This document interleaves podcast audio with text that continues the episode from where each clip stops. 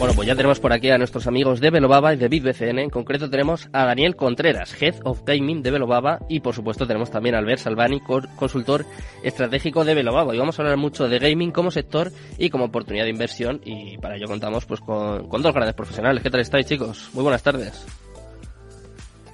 Hola, ¿qué tal? ¿qué tal? Un placer, un placer teneros por aquí. Eh, contadme, contadme un poquito. Eh, primero, eh, ¿qué es el gaming? ¿Qué, es, ¿Qué son los juegos Play to Earn? ¿Y qué oportunidades de inversión podemos ver en, este sector? Bueno, pues empiezo yo que soy el... El jefe.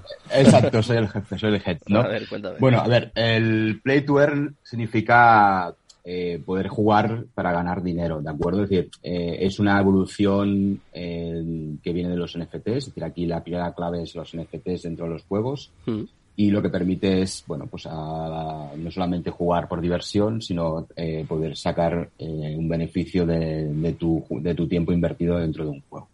Esto se hace a través de una economía del juego mm. y de la economía de los NFTs. Realmente al final es, eh, a nivel mecánicas, el rol, todo esto no es, es lo mismo que jugar a un juego tradicional, a un League of Legends o cualquier otro que sea parecido, pero eh, aquí lo que añadimos es una economía del token y una economía del juego para poder sacar eh, pues beneficio de este tiempo que inviertes. Hmm. Eh, se pusieron muy de moda en el último año, yo creo que sobre todo el boom vino a raíz de Axie Infinity. no sé si este sector se ha parado un poco, qué oportunidades podemos ver en, en los próximos meses, qué novedades. A ver si me podéis resolver un poquito esta duda. Bueno, eh, el sector se ha parado un poco, igual que se ha parado todo, como comentabas al principio tú y, el, invitado anterior, eh, se ha parado el mercado. Al final, y pensamos también que al final los juegos no solo dependen de, dependen mucho también de lo que hagan las grandes redes, como puede ser Bitcoin, puede ser Ethereum, etcétera, etcétera. Al final aquí, hmm. eh, ahí empieza. Entonces, Sí que es verdad que los precios han ido cayendo, pero lo que sí que es, verdad que es que la, inversión y el uso en los juegos blockchain eh, sigue aumentando. De hecho, en datos de la, del trimestre pasado de, que da la web de Radar, estábamos que el, el 52% de transacciones dentro de lo que es la blockchain a nivel mundial son, eh, son eh, de aplicaciones eh, o de dApps de, de, juegos, ¿de acuerdo? Hmm. Y ya solamente en el primer trimestre, el primer trimestre se ha invertido 2,5 millones de dólares, ¿de acuerdo? Mientras que en el año pasado se fueron 4 millones, fueron 4 mil millones de dólares, ¿de acuerdo?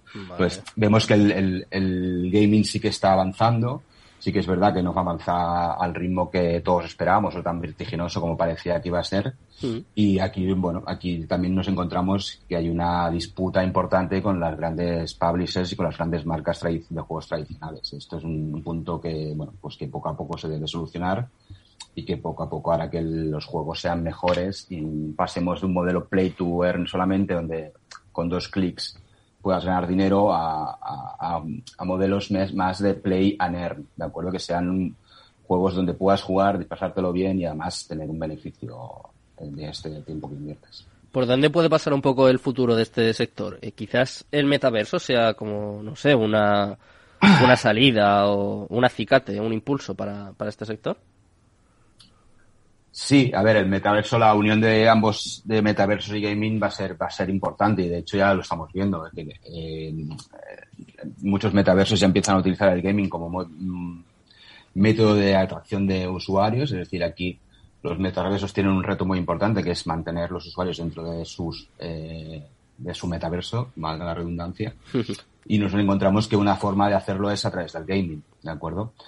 Eh, y, al, viceversa. Muchos, que, muchos eh, juegos o muchos eh, blockchain eh, gaming están utilizando el metaverso como extras a la hora de dar más interactividad en sus juegos, donde no solamente puedes jugar, sino también puedes pues, pasar a estar en un concierto o mm. comprar un merchandising de lo que sea. ¿De acuerdo? Es decir, es un poco, yo creo que va a ser una, un poco una conjunción de todos. que va a existir cada uno por su banda, pero habrá proyectos muy interesantes donde converjan las dos, las dos opciones.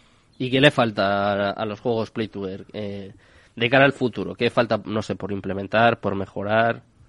A ver, hay una queja muy importante y es eh, todo el tema de jugabilidad. Es decir, mm. eh, nos faltan juegos tales como juegos AAA, como son pueden ser League of Legends, pueden mm. ser Call of Duty, como puede ser Fortnite en el mundo tradicional, nos faltan este tipo de juegos en el mundo, en el, más que en el play to earn, en el blockchain gaming, ¿vale? Porque los modelos de, de, monetización yo creo que también van a ir cambiando. Sí que es verdad que estamos a la espera de que, bueno, pues juegos como Illuvium o juegos como mm. Star Atlas eh, salgan al mercado, pero claro, eh, no estamos hablando de que aquí se pueda hacer un copy-paste como se puede hacer de un protocolo de FI, sino que aquí hay que, hay que innovar y hay que hacer cosas diferentes y, la, el desarrollo de un juego no son, eh, no se, no se hace en dos días. Entonces aquí es donde un poco está la queja de los, de los grandes gamers, ¿vale? De los gamers de toda la vida que, pues, eh, jugar al Axe Infinity, por decirle de jugar, pues no, no es divertido. Es decir, dar cuatro clics no, no es lo que es un juego, ¿de acuerdo? Y ese es la gran, el gran reto que tienen a día de hoy los juegos eh, blockchain. Hmm. Más que nada para atraer la comunidad gamer, porque creo que es la, va a ser ahí donde está el, el, kit de la cuestión. Es decir, si, si tú eres capaz de atraer a la comunidad gamer hacia juegos tan interesantes como juegos de blockchain y puedas, además, es lo que hablábamos antes, eh, ganar dinero en este sentido, pues eh, seguramente tendrás mucho camino hecho. ¿Y qué estrategia tenéis vosotros a la hora de, invertir en estos juegos? O, no sé, de alguna forma cribar, filtrar. En Velobaba, ¿cómo, cómo lo hacéis? ¿En qué os fijáis? Bueno, a ver, lo he comentado antes, Surco. Al final nosotros eh, lo tratamos como un proyecto cripto tradicional, donde hay una serie de estudio, de estudio fundamental de todo lo que es el tokenomics, eh, el equipo que hay inversor, el equipo que hay trabajando detrás de este juego. Y luego sí que es verdad que utilizamos una parte más especial, que es la parte, toda la parte de jugabilidad y toda la parte de análisis de mecánicas de juegos, el token economía para el juego, etcétera, etcétera y luego pues un poco de intuición, ¿vale? Es decir, al final tenemos un equipo que son gamers y que un poco ven realmente si el juego puede tener adopción o no. Es decir, esto es un poco lo que hacemos. No es nada, no utilizamos ningún eh, algoritmo secreto para hacerlo, sino que al final es, es un poco lo que se hace con todos los proyectos eh, tradicionales, añadiendo la parte de, de jugabilidad y de gaming. Vale. Eh, más allá del gaming, eh, venís aquí a, dar un anuncio, al ver, si no me equivoco.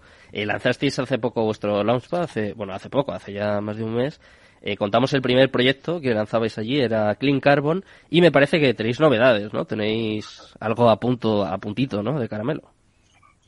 Sí, sí, la verdad es que ya tenemos un segundo proyecto que, que lo tenemos a punto, que vamos a hacer el lanzamiento.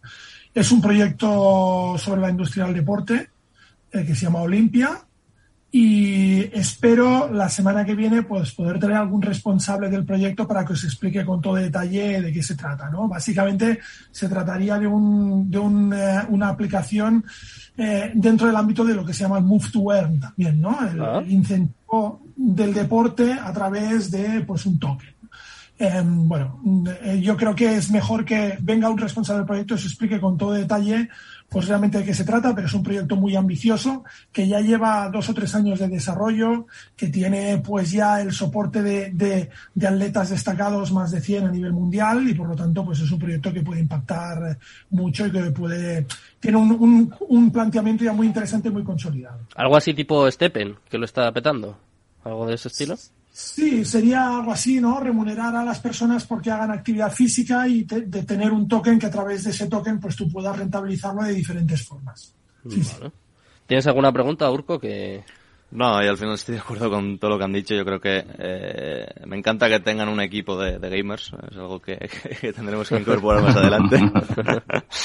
Pero sí, sí, totalmente de acuerdo. Al final eh, hay ciertos problemas que, que todavía hay que solucionar. El hecho de que en los inicios, sobre todo, las mecánicas de, incentivos y tal eh, eran muy agresivas en muchos juegos, que es otro de los problemas. Pero bueno, poco a poco vamos viendo juegos que, que realmente lo están haciendo bien y yo creo que es el futuro. Eso está claro. Bueno, pues el futuro, eh, desde luego, será con, con, nuestros amigos. Sobre todo, el futuro será educándose y formándose bien. Y por eso nosotros continuaremos la semana que viene con nuestra sección de educación financiera en el mundo cripto, ¿eh? que yo creo que es muy necesaria. Muchas gracias, Albert. Muchas gracias, Daniel. Y la semana que viene volvemos con más. Un placer. a vosotros. Bueno, chao. Hasta luego.